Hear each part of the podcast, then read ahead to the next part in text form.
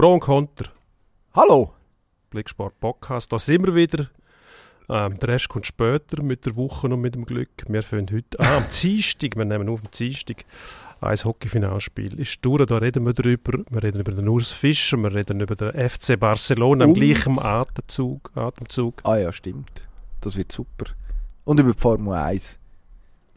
Die bewegt uns einiges mehr. Schließlich kommen wir jetzt auf Europa und wer weiß, vielleicht haben wir da viel weniger Gelegenheit dazu in Zukunft. Das treibt uns um. Darum besprechen wir es. Bis gerade.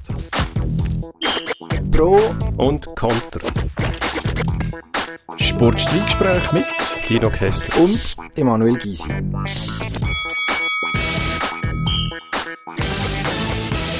Pro und Konter. Neue Woche, neues Glück heisst jeweils. Ähm, direkt nach Ostern. Ja, sind wir immer hallo. noch übermannt von dem Adrenalin, das wir ausgestoßen haben.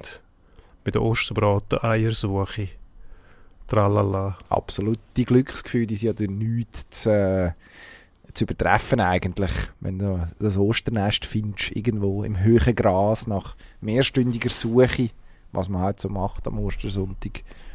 Ja, toll. Aber jetzt hat uns der Alltag wieder. Mhm, aber nicht wir. ohne noch erwähnen zu wollen, dass äh, das Highlight von der Oster ist jeweils ähm, die Reminiszenz an Walter Stürm, der äh, ehemalige Ausbrecherkönig. Ein- und Ausbrecher, der gesagt hat, bin, was hat er geschrieben, bin Ostereier suchen Stürm.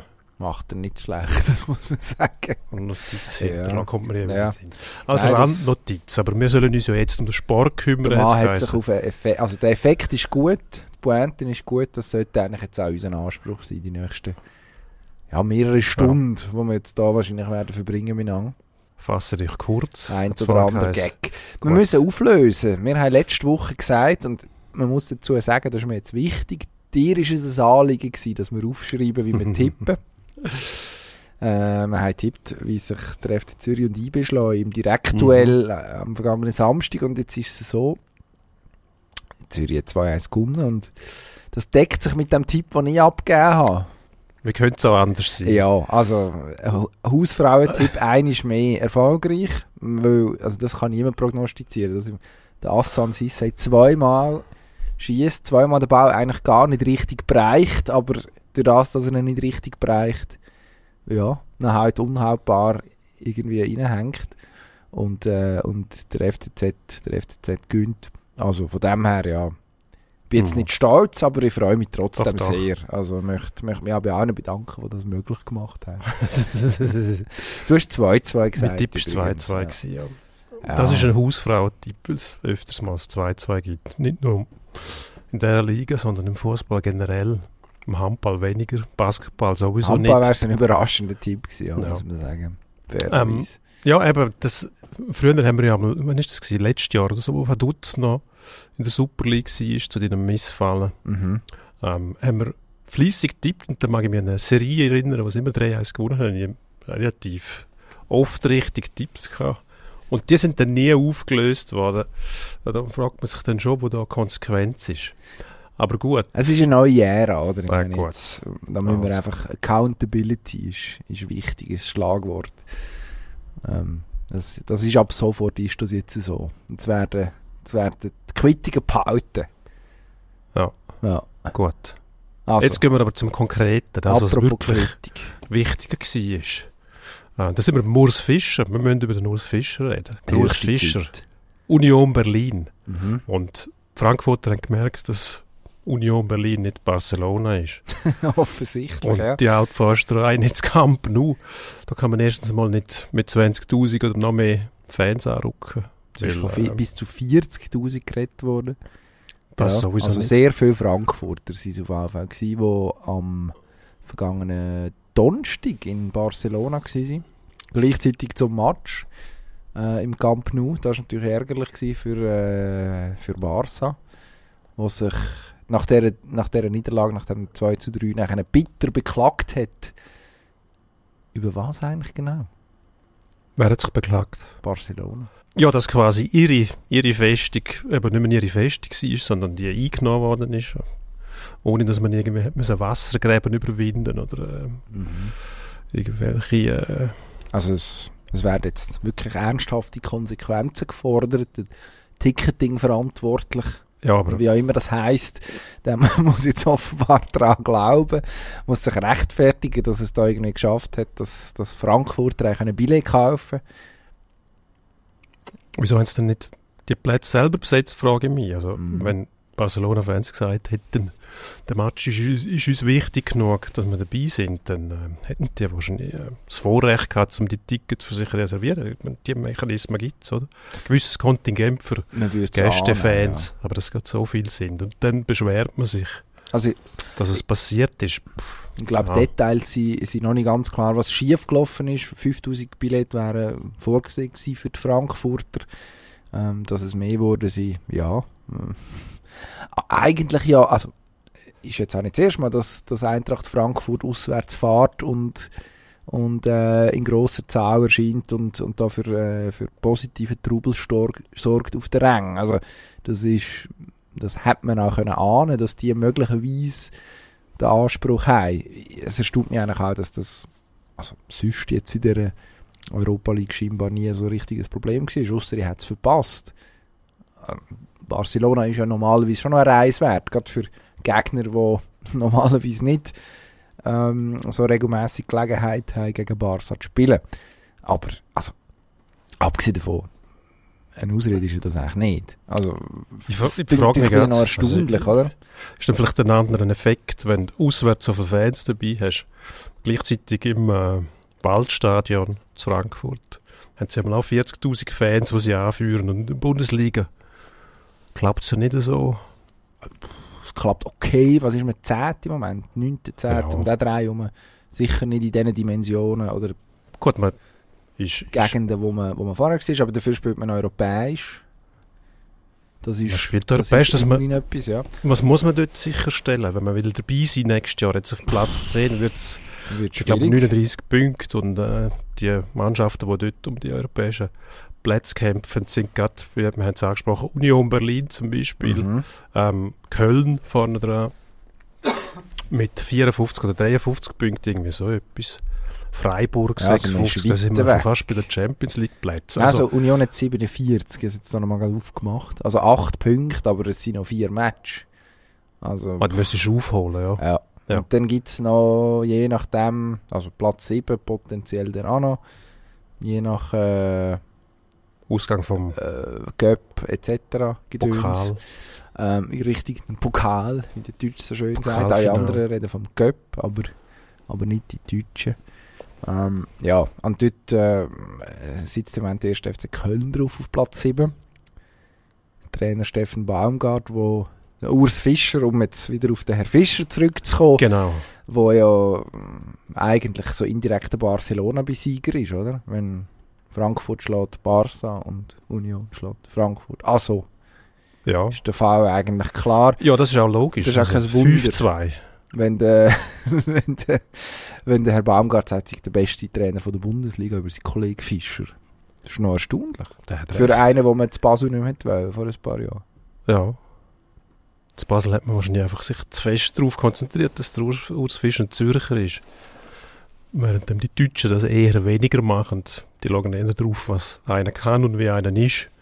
Und nicht, wo er herkommt. Möglicherweise. Ich weiß nicht. Was immer ein Vorteil ist übrigens, wenn man sich nicht beeindrucken lässt durch, irgendwelche Pässe und weiß ich, was noch dazugehört. Also nicht Zuspiel, sondern ja, ja. Einreise, Verstanden. Ausreise, irgendwelche Dokument. Dokumente. Was ja meistens nicht sehr aussagekräftig ist. Außer man kommt aus der Ostschweiz. Dann natürlich muss man, Ehrlich. dann Ostschweizer. kann man sich darauf verlassen. Gute dass, äh, Ostschweizer Rassismus. Nein, Nein. ich auch nicht. Scherz am Rand. Nein, St. Gauer, Thurgauer, Appenzauer, die schon. Inner- und Ausserrödler. Und überhaupt. Wo man herkommt, eben da sieht man, der Urs Fischer, der mal als Zürcher in Basel war und nicht erfolgreich war, relativ, also ja, schwierige Ja, Phase. gewesen. langweilig war er vor allem, hat man ihm vorgeworfen. Also der Fußball, nicht der Urs Fischer. Ja. ja, das kann man jetzt so nicht mehr behaupten. Nein, Also in der alten Försterei würde man kaum einen finden, der das unterschreiben würde. kaum. Und die wissen es wahrscheinlich besser. Kaum. Also man muss auch sagen, der Urs Fischer hat ja Erfolg gehabt mit dem FC Basel, wie man seither nicht mehr gehabt hat. äh, und hat eigentlich auch das abgeliefert, was man von ihm erwartet hat. Also gut, Wobei ich muss sagen, man hat eigentlich Spekt mehr Spektakel hat man sich gewünscht. Hat aber eine Mannschaft gehabt, die einfach gut genug war, dass sie gar nicht hat müssen Spektakel machen Das ist ja dann vielleicht, spricht auch für die Reife von einem Trainer im Nachhinein. Wobei ich kann mich jetzt erinnern, dass ich auch nicht, ähm, wenn ich die Match gesehen habe, jetzt auch nicht das Gefühl gehabt, aha, jetzt eben, ich fühle mich extrem gut unterhalten. Ist aber vielleicht, muss man im Nachhinein fairerweise sagen, und dann hat gleich auch, also, dem Ungleichgewicht geschuldet, einfach was damals Qualität vom FCB und vom Rest von der Mannschaft in dieser Liga angeht. Und der Herr Fischer, also sein Job war ja dort, gewesen, Match zu gewinnen. Das hat er gemacht.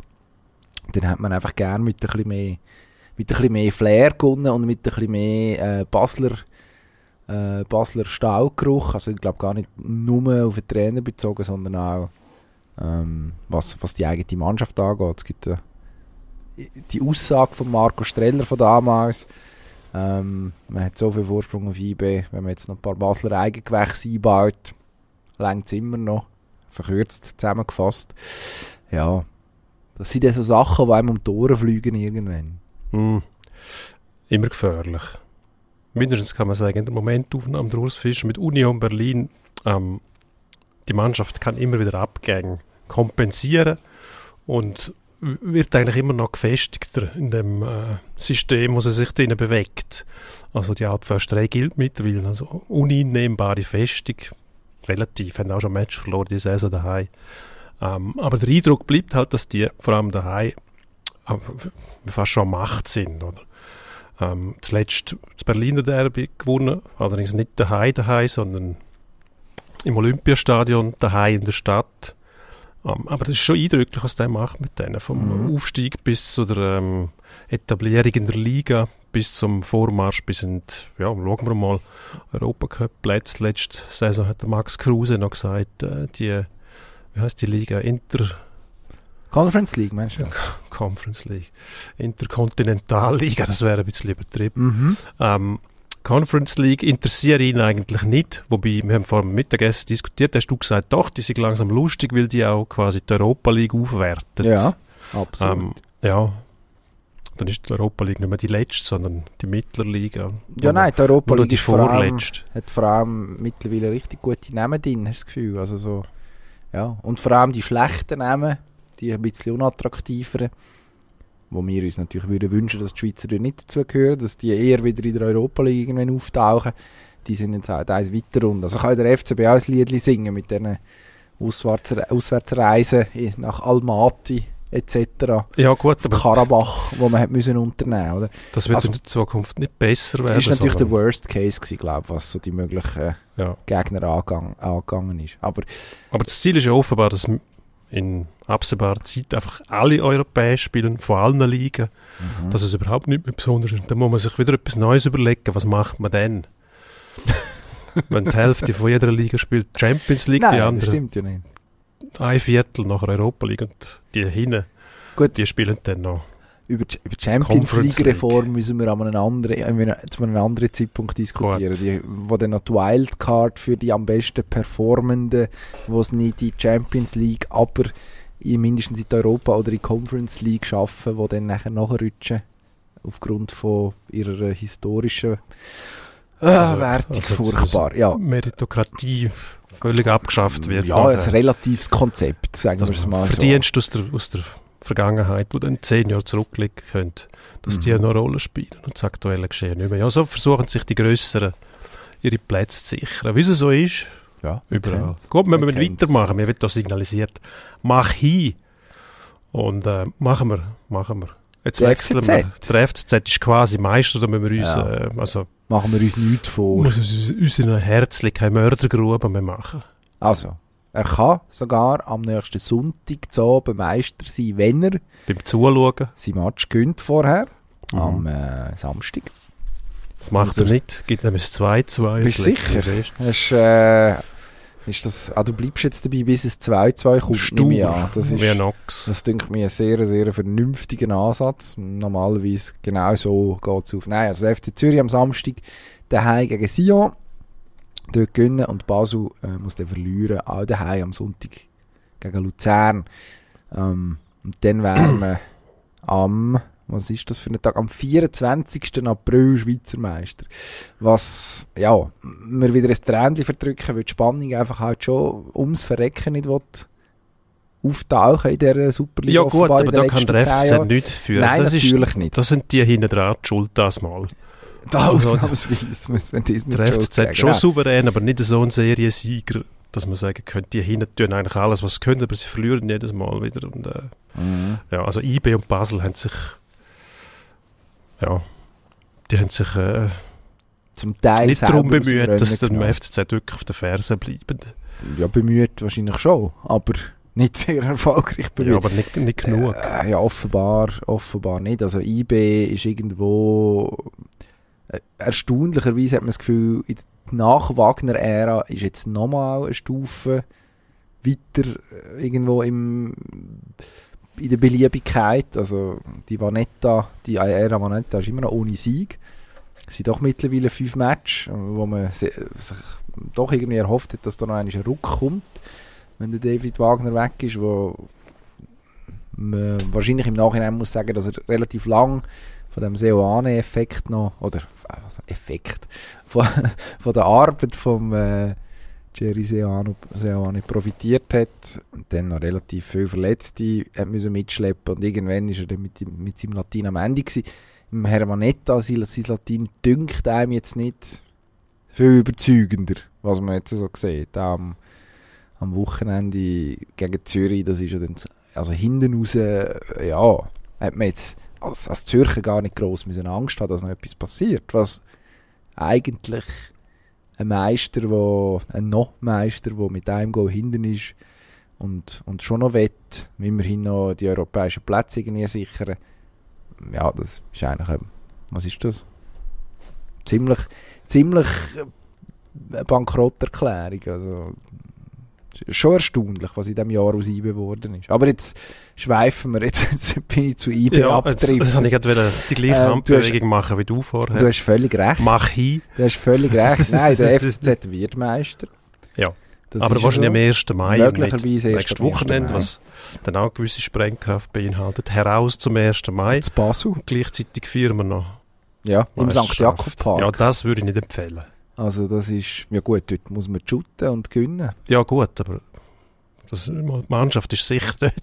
Die können, Fan ja. müssen ja nicht unbedingt im, im St. Wollen gehen, die Ja. Meisterschaft feiern. Da würde ich sagen, da müssen wir dann aus dem Beispiel von Barcelona Barcelona, Barcelona lernen und schauen, dass die Gästefans eben gar keine Tickets sehen oder mal die richtigen Gästefans und nicht die, die nichts zu tun haben mit dem Match. Ja, also es wird jetzt spannend sein.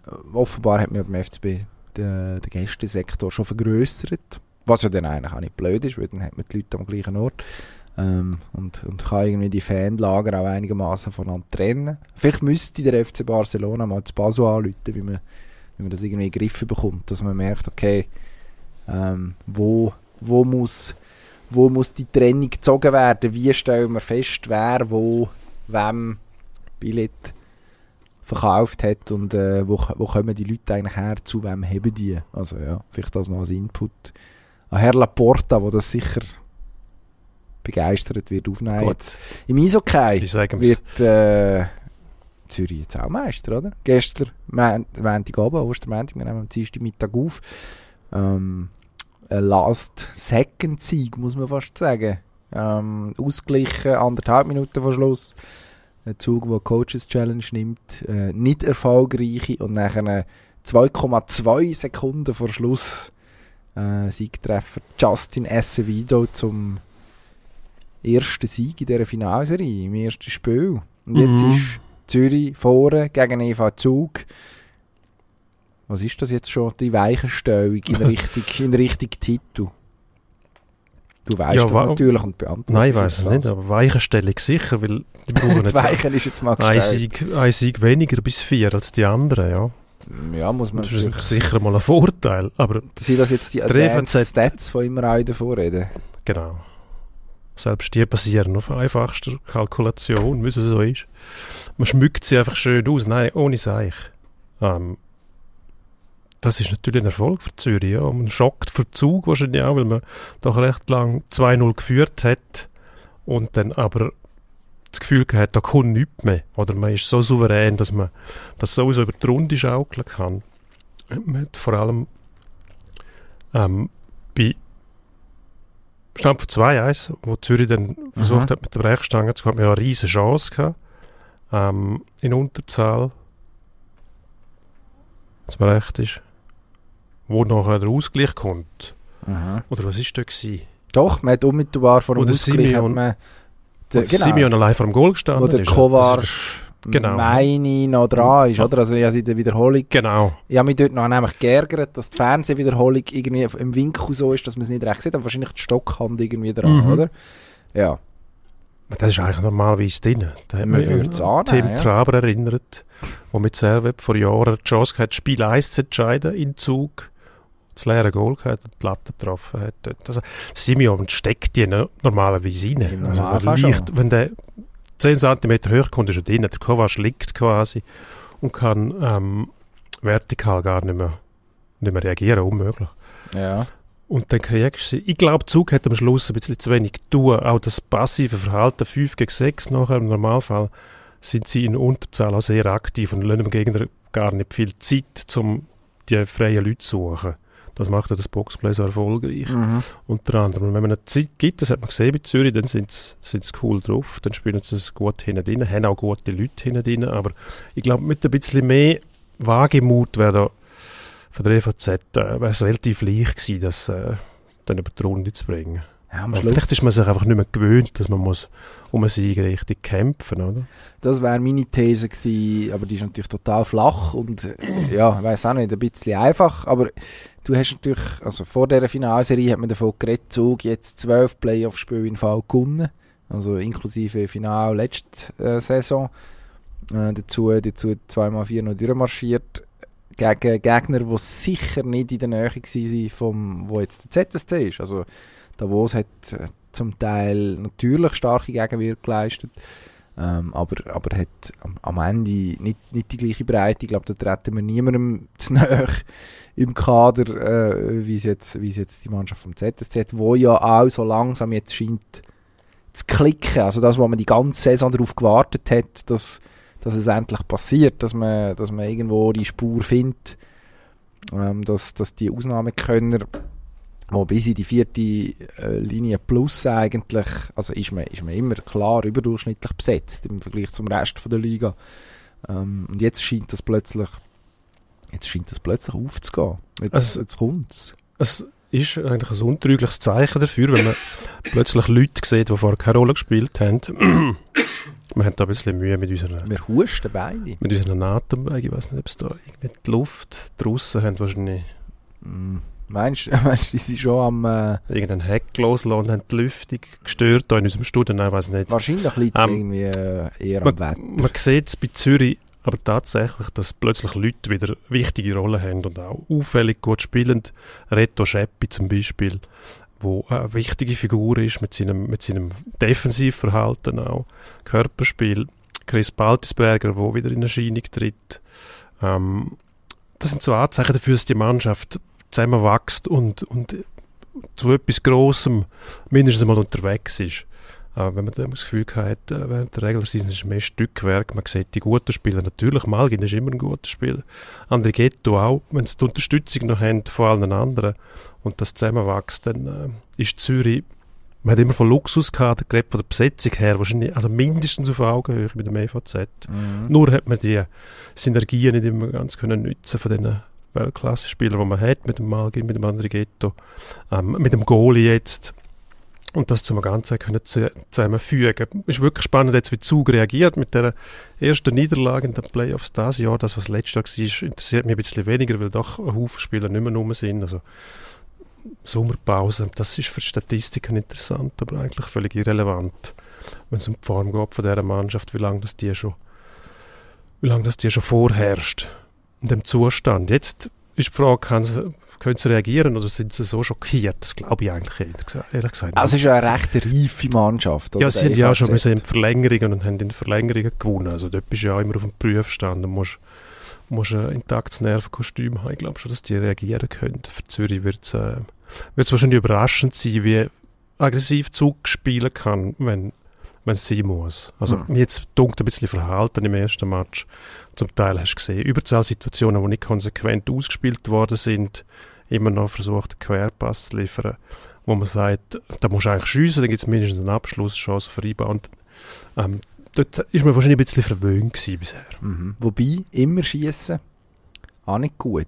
Wie das entscheidende Goal 2,2 Sekunden vor Schluss zeigt. Herrlich. Der andere Ghetto, der eigentlich, ich behaupte jetzt einfach mal, 80% von allen ähm, Spielern, die irgendwie den Böck in dieser Situation, Spielsituation, so kurz vor Schluss auf die Schaufeln überkommen in dieser Position, die hauen dort einfach mal drauf. Und es kann niemand etwas sagen, weil das ist schon richtig.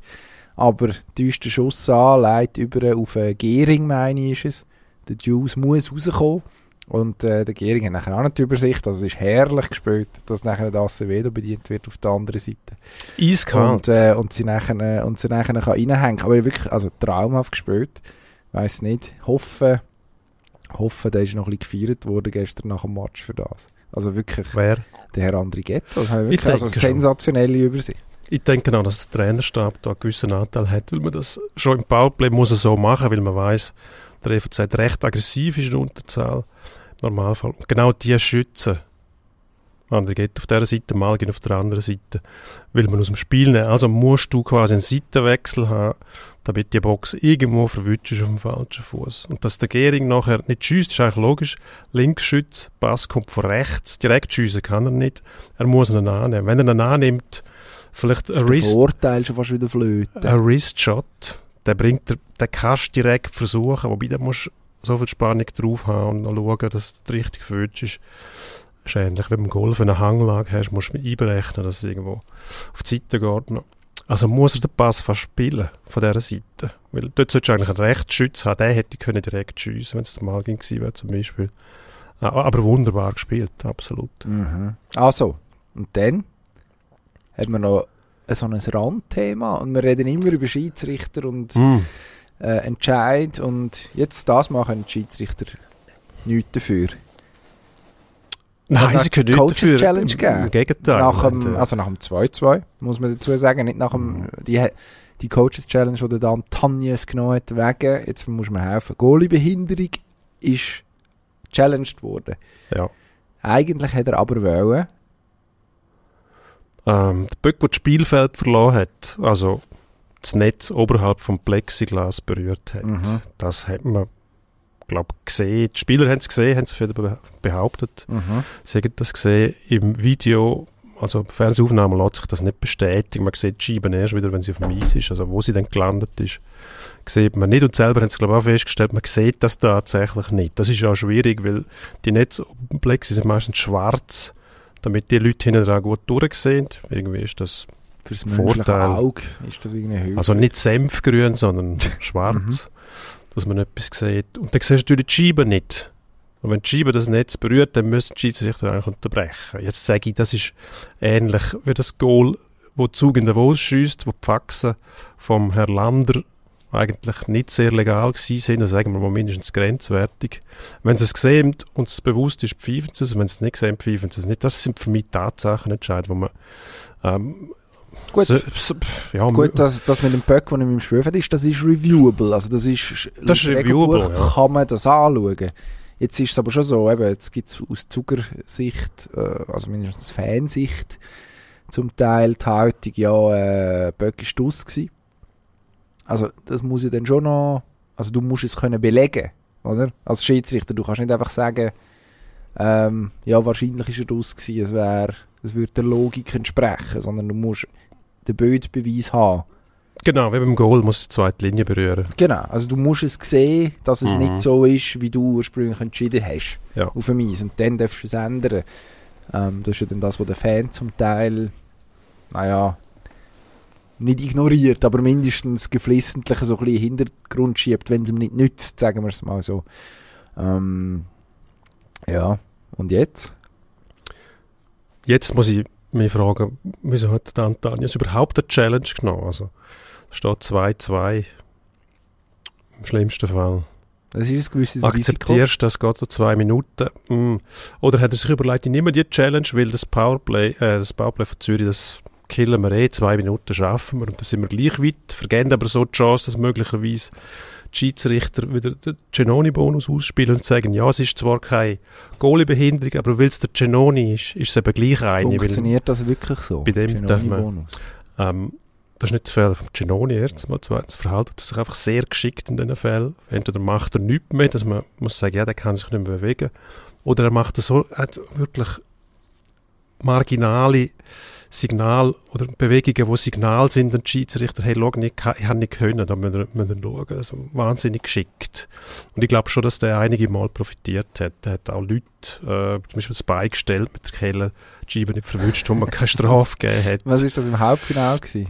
Ähm, ist gegen... Gefährlich. Jetzt, gegen ja, also ja, die genau, Szene ja. mindestens... Ja, und gegen Davos hat es eine ähnliche Szene gegeben, wo der Stranski leib vor dem Goal, hat er die Scheibe auch verpasst. Dort hat man dann wieder genau, nicht mehr wissen. Die, ja. Und übrigens noch, was ich will sagen, das Nachstochern, das man beim, beim äh, Zkracken pfiffen hat, sieht man in jedem Spiel 15 Mal mittlerweile. Ja, natürlich. Wenn man ein bisschen her schaut. Und nicht mehr um von Strafen, jemals. Und es wird, wird auch niemand mehr ermahnt. Also, ja, das hat man Eben, zu Recht ist, aufgegeben, aber ja, ist, es, es, spricht dafür, dass man möglicherweise... Hätte man es nie sollen machen. Möglicherweise hätte man es nicht sollen machen.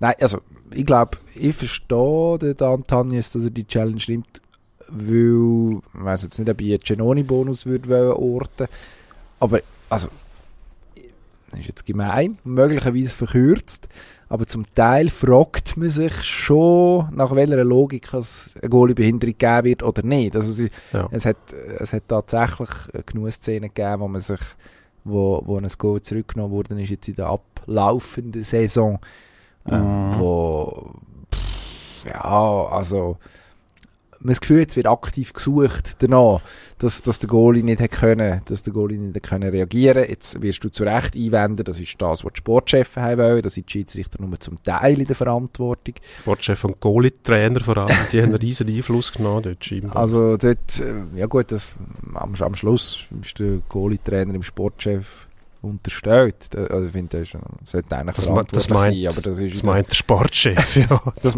ich und Sportchefs unterliegen dieser Illusion immer noch. Genau.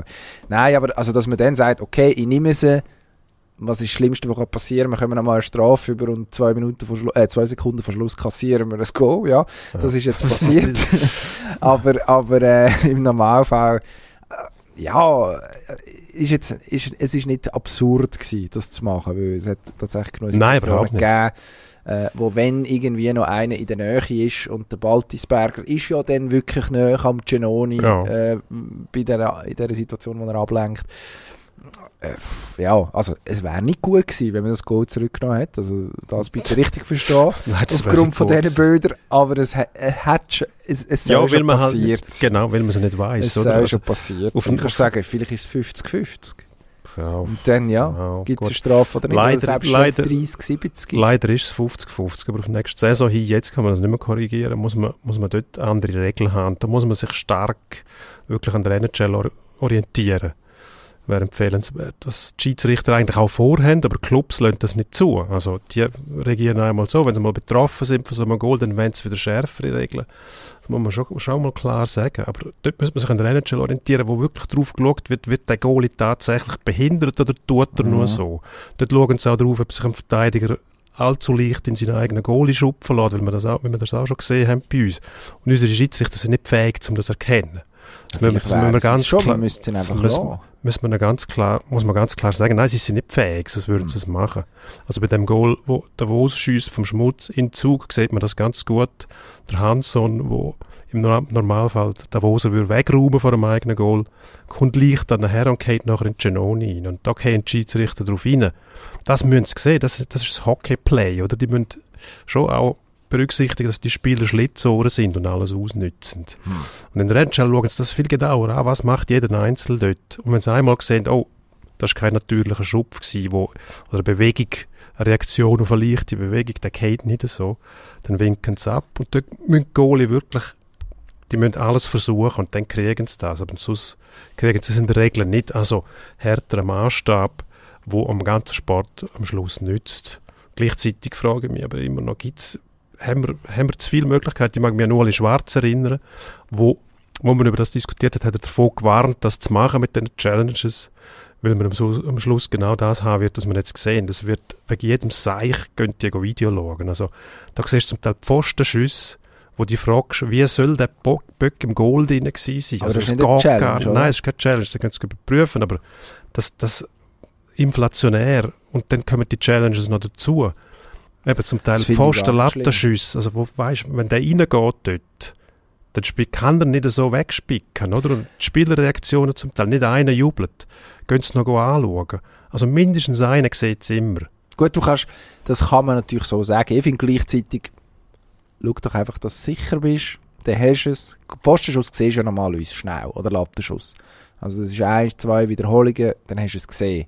Gut, Lattenschuss ist noch Ähm. perfider, weil der kann, der kann wirklich noch auf dem Eis tun, im Prinzip hinter der Linie aufkommen, wenn es ganz blöd läuft. oder? Ja, also, ich- aber dort, also dort würde ich jetzt die Schiedsrichter in Schutz nehmen. Ich finde, vorher hat man gesagt, ja, äh, nützen doch die Technologie, dann hat man, nicht, oder entweder seid ihr blind, nachher hat man eine Kameras gegeben, dann haben sie es nicht für alles dürfen brauchen, jetzt dürfen sie, machen sie es. Finde Gut, ich, das finde nicht ich eigentlich in können. Ordnung im Ansatz, oder?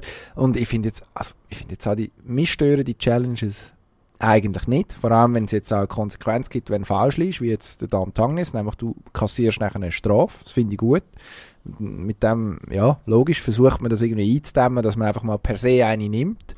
Ähm, ich glaube, was man sich irgendwie müsste überlegen, ist ein Zeitlimit für die, für die Challenge oder beziehungsweise für das Video-Review. Also es hat jetzt schon, ich weiß nicht, wie lange es die durchschnittliche Video-Review-Dauer ist. Das ist jetzt auch auf Gefahr her, dass wir sehr anekdotisch werden. Aber du hast dann gleich Situationen, wo es gefühlt sehr lang geht. Und nochmal und nochmal. Und dann schauen wir noch einmal. Und dann, Ja, aber das ist, Und- das, will, das da geht es ja eigentlich darum, klar, es geht ja eigentlich immer noch darum, klare Fehlentscheide zu verhindern. Und wenn du etwas in, sag jetzt, 90 Sekunden Videostudium nicht siehst, dann kann der Fehlentscheid nicht so klar sein.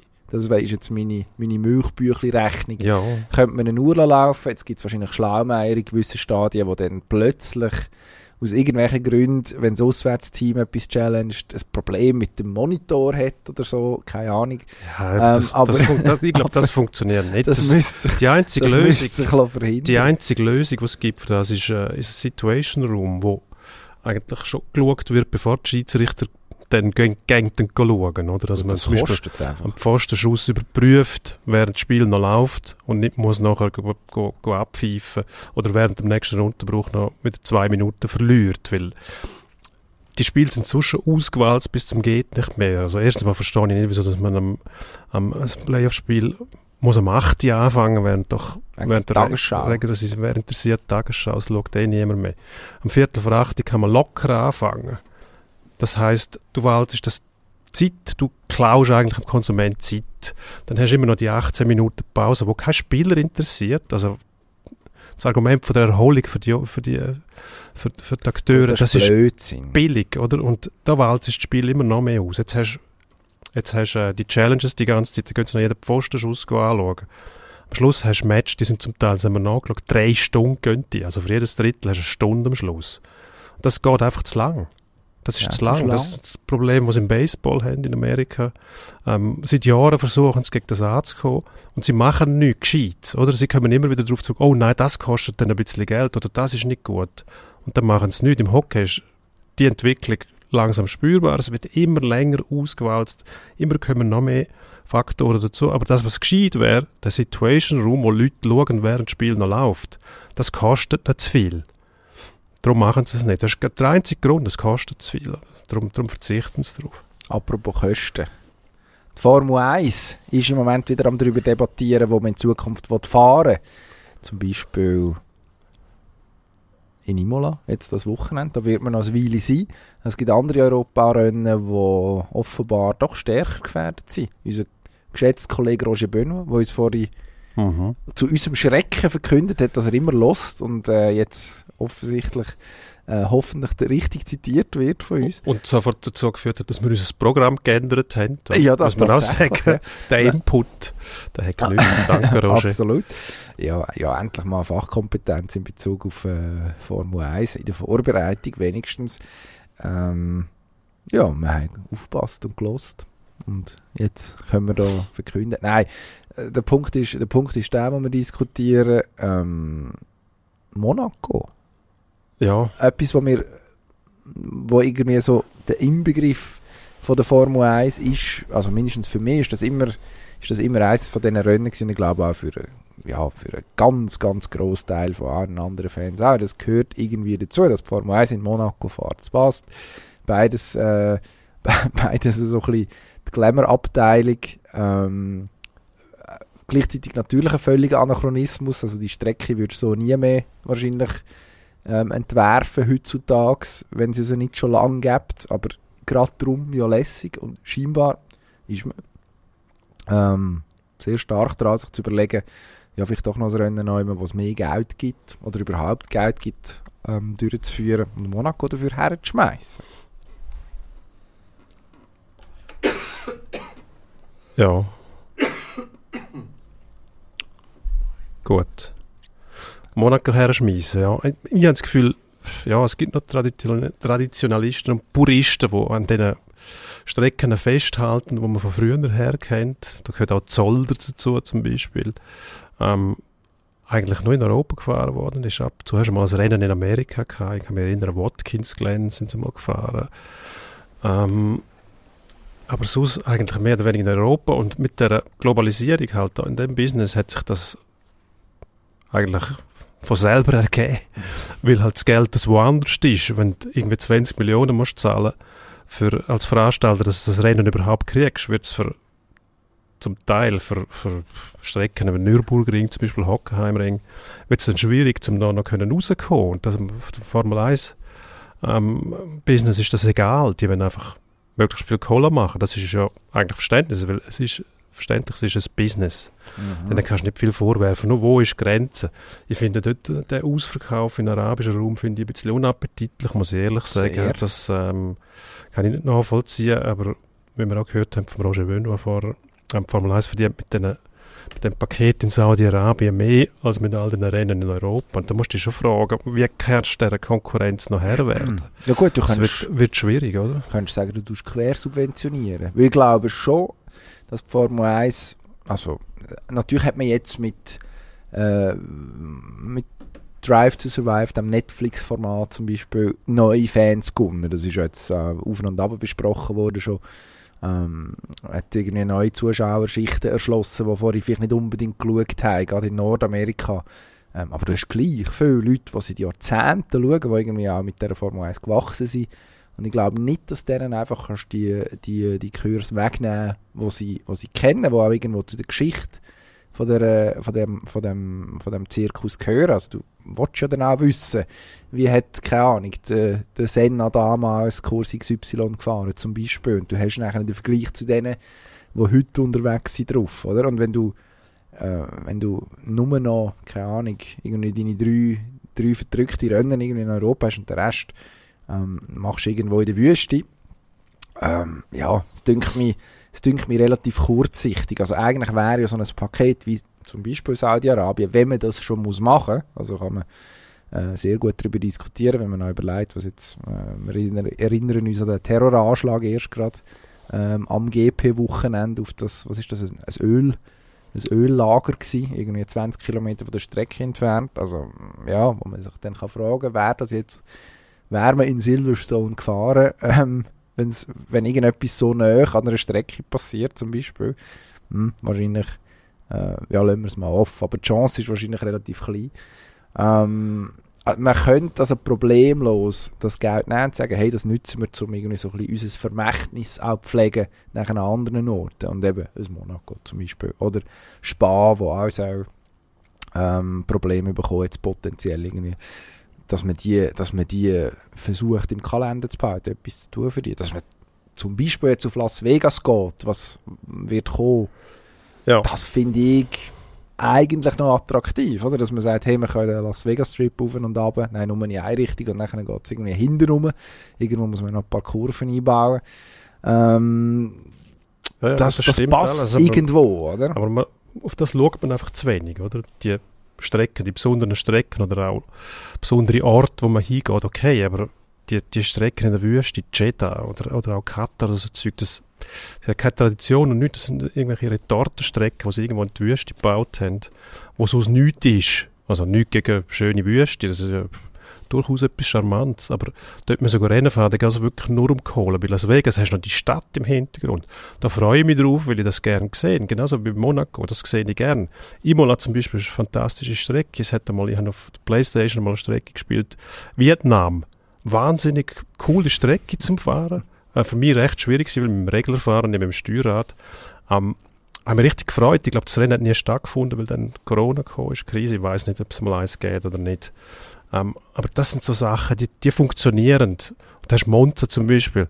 Ohne Monza kannst du das Formel 1 Kalender nicht vorstellen. Monaco, Monaco dasselbe, oder? Das gehört einfach dazu. Das ist Blödsinn. Das, ähm, dann hast du natürlich, muss nicht vergessen, die ganzen Rennstellen, die in England ansässig sind. Und dann muss ich sagen, ähm, es hat mal vor ein, zwei Jahren, bevor Corona kam, ist, ist es ja gross im Mode gewesen, über das Klima zu diskutieren. Da hat man alles hinterfragt. Formel E, was machen die? Machen eigentlich gleich Sachen wie Formel 1, sind auf der ganzen Welt unterwegs, schimpfen sich aber grün, äh, CO2-neutral, Quatsch, oder? Und Formel 1 hat das wieder abgeleitet. Also, der ganze Kalender, da müsstest du eigentlich sagen, spinnen die die ganze Reiserei, wo dem Klimaziel, wo sie ja gleichzeitig auch ausstoßend ähm, über ihre PR-Kanäle mhm. völlig widerspricht. Gut, ja, ist natürlich sowieso. Also die, die Reiserei, wenn du das anschaust, ähm, Australien jetzt zurück von Europa und dann geht es wieder weiss ich wohin. Also das ist völlig unglaubwürdig. Gut, das äh, die Formel 1, Formel 1 und Grün, das ist ja dann per se schon mal äh, ja, ich finde Bemühungen okay, dass man sagt, irgendwann mit, mit Treibstoff fährt, wo äh, entsprechend CO2-neutral fast soll sein, irgendwoher. Es ist ja, ist ja auch ein Irrglaube, dass zum Beispiel ein Elektromotor effizient ist. Also grün, ja, im Ausstoß am Schluss, aber das ganze System ist völlig ineffizient. Das bringt eigentlich vor allem mit dem Hybridsystem wunderbar auf den Punkt. Ähm, aber gleich die Reiserei, die passen nicht mehr dazu. Und da baut man ja immer noch mehr aus. Jetzt ist dreht, dass es mal 30 Rennen sollen, sollen geben, oder? Und das finde ich dann äh, irgendwie fragwürdig. Aber ich überlege mir gleichzeitig auch, ja, würde es mir Spaß machen als, Kon als Konsument? Und da muss ich sagen, je mehr Rennen, desto besser. Du ich weiß nicht, würdest du an 30 Wochenende weiss Qualifying und Rennen schauen? Ich weiß es auch nicht. Ich weiß es also nicht. Ich finde es was, was ich noch lustig gefunden habe, ist letztes Jahr die Doppelrennen, die man hatte. Also Mhm. Back-to-Back, zum Beispiel Österreich, ähm, Spielberg. Hat mir wahnsinnig gut gefallen. Aber ja, von dem hast du dann zu wenig als Veranstalter, als, als, als Veranstalter, als Lokaler nicht, aber als Fo- Formel 1 ähm, Business hast du zu wenig von dem. Gut, du müsstest einfach eines links und eines rechts umfahren. Dann ist eine völlig unterschiedliche Strecke, oder? Das stimmt, ja. Wenn man den? Jochen Rindt hat, äh, hat ein Doku gegeben, gestern Abend, wir nehmen am Dienstag auf, ORF2, glaube wo er die Strecke vorgestellt hat, wo er andersrum gefahren ist, Mhm. in einem, in einem alten Klepper, wo er dort die erste Kurve ab, nachher auf die Zielgerade. Wunderbar schwarz-weiß. Ja. Habe ich leider verpasst. Aber solange äh, Replay TV noch nicht, noch nicht mehr kostet, wenn geht das am 1. Mai los bei gewissen Anbietern. Ja, so habe ich auch jemanden geschaut. Der Herr Kessler ist gerade verschrocken. Das, äh, wird, also das Abschaffen vom Replay würde mein Fernseherlebnis massiv, massiv verschlechtern. Ja, dann muss ich den Anbieter wechseln.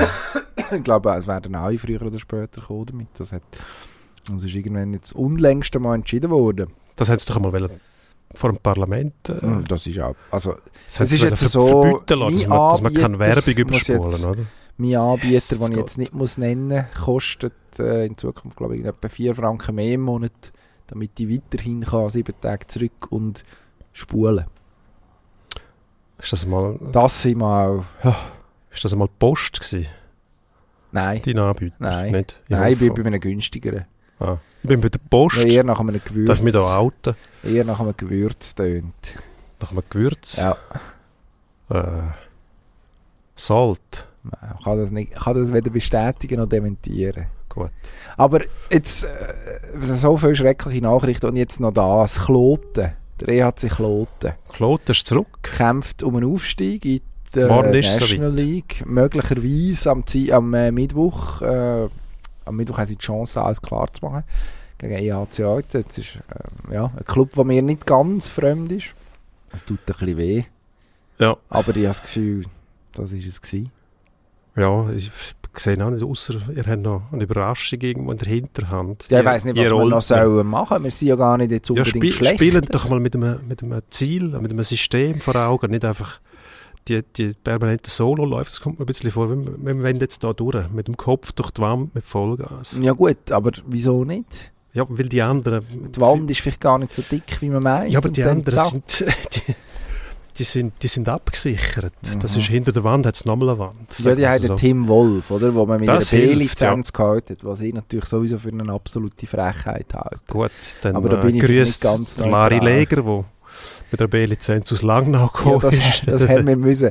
Das haben wir müssen. Man muss ja dann antworten. Das ist ja logisch. Da bin ich einverstanden. Das sollte nicht möglich sein. Das finde ich absurd. Aber das ist die, Das ist die Versicherungsmentalität, die wir haben im Schweizer Hockey, dass man das auch noch kann. Oder? Also der Goalie, der letztes Jahr Aschua zum Aufstieg verholfen hat, mindestens mal gegen den EHC Kloten, spielt jetzt für den EHC Kloten und stellt auch dort wahrscheinlich den Aufstieg sicher. Chancen Der eigentliche da. Goalie, Sander Zurkirchen, hat im, ähm, im Viertelfinale gegen Thurgau, ist glaube ich, in der Verlängerung, hat er wie ein Honigbär gefuchtelt, wo will Bienen verscheuchen, wo ein Böck gekommen ist und seither ist er glaube ich noch einmal drin gewesen und äh, darum ist jetzt Tim Wolf drin. Das ist eigentlich eine Bankrotterklärung, weil der Goalie der Zurkirchen, den brauchen sie nächstes Jahr, wenn sie in der National League spielen, außer sie holen dann einen Ausländer, aber Ja. das ist eigentlich absurd so etwas. Es ist irgendwie, äh, ja, man hat uns ja daran gewöhnt, das B-Lizenzsystem und es hat auch seine Vorteile. Man kann ein bisschen, man kann noch, man kann noch Geld sparen als die Mannschaft, die abgibt. Das ist halt so. Aber gerade A-Mannschaften, die ins B, also National League Mannschaften, die in die Swiss League abgeben, das hat immer so einen komischen Beigeschmack irgendwie. Das, aber bin ich wahrscheinlich jetzt auch nicht, nicht so neutral, muss ich sagen. Endspurt. Endspurt. Endspurt. Schweizer Cup. Wer schafft es im Viertelfinale? Zur Auswahl stöhnt Iverdon gegen St. Gallen, Lugano gegen Luzern. Ich weiss nicht, wer es die Viertelfinale schafft, aber der Göppfinale kann ich dir sagen. Ähm, ich glaube, Iverdon schafft die Überraschung gegen St. Gallen. Uli Forte, wo äh, ja schließlich schon einst den Göpp gewonnen hat als FCZ-Trainer und äh, trifft dort vermutlich auf den FC Luzern. Also zwei Mannschaften, die beide nächste Saison in der Challenge League spielen, treffen im Göppfinale aufeinander. Der Stefanos Tsitsipas gönnt in Monaco und äh, scheint jetzt da den Angriff auf Nummer 1 ernsthaft in Erwägung zu ziehen. Wenn wir da uns auf eine neue Nummer 1 gefacht machen, gleich. Ja, wenn er noch recht oft gegen den Zverev spielt, dann schon. Das ist, glaube ich, sein Angstgegner. Und darum, ähm, dort sieht er immer besonders gut aus, aber ich glaube langfristig eher nein. Formel 1 fertig Ferretti, wer gewinnt in Imola? Ich sage, jetzt ist fertig mit dem roten Spaß. Du sagst, ist fertig Max. mit dem roten Spaß. Max, nein. Ich glaube, jetzt ziehen sie durch. Äh, sehr zu unserem Leidwesen. Nicht, weil wir etwas gegen Ferrari hätten, sondern ja, weil es einfach besser ist, wenn Ferrari nicht allein vorne wegläuft. Ähm, aber ich glaube, der Herr Leclerc zieht jetzt durch. Bis Monaco. Union Berlin, apropos Barcelona-Besieger, spielt Ah. am Mittwoch Göpp gegen RB Leipzig, Pokal, Entschuldigung. Und am Samstag schon wieder gegen RB. Hier Mhm. Rückspiel. Wie viele von denen gewinnen sie? Ähm, Pokal, sagen Sie richtig. Im Pokal gewinnt Union in der Liga, glaube ich, nicht. Okay. Ich weiß nicht warum. Okay. Red Bull Leipzig auf jeden Fall seit der ähm, Rasenball. Rasenball Leipzig. Ähm, Nichts mit genau, sorry. Ja, sorry. Ähm, seit der Trainer zurück ist aus Moskau, glaube ich. Der, ähm, wie heißt er? Domini Domenico Tedesco. Jetzt fällt es mir wieder ein. Gewiss, man muss noch an Pizza denken. Italien, dann kommt das. Wunderbare Aha, Erinnerung. Moskau. Tedesco, der ist zurück. Ähm, hat er ähm, Jesse Marsh ersetzt und seither gibt es bei denen wieder mindestens mal in der Liga. Ich glaube, im Göpp kann Union kann's, das, können sie es schaffen. In der Liga ist Red Bull wahrscheinlich. Äh, excuse. Rasenball. Rasenball. Wer hat sich eigentlich das ausgedacht? Das ist wirklich gross, das Kino. Rasenball. Wahrscheinlich der Ralf Rangnick. Äh, Hat er das auch noch Passt zu dem. Hat er das auch noch gemacht? Ich Rasenball. Ähm, ich glaube, es gibt... Äh, ja, also der Göpp- Göpp-Match, ich glaube, der geht in die Verlängerung. Pokal. Ja, es ist halt.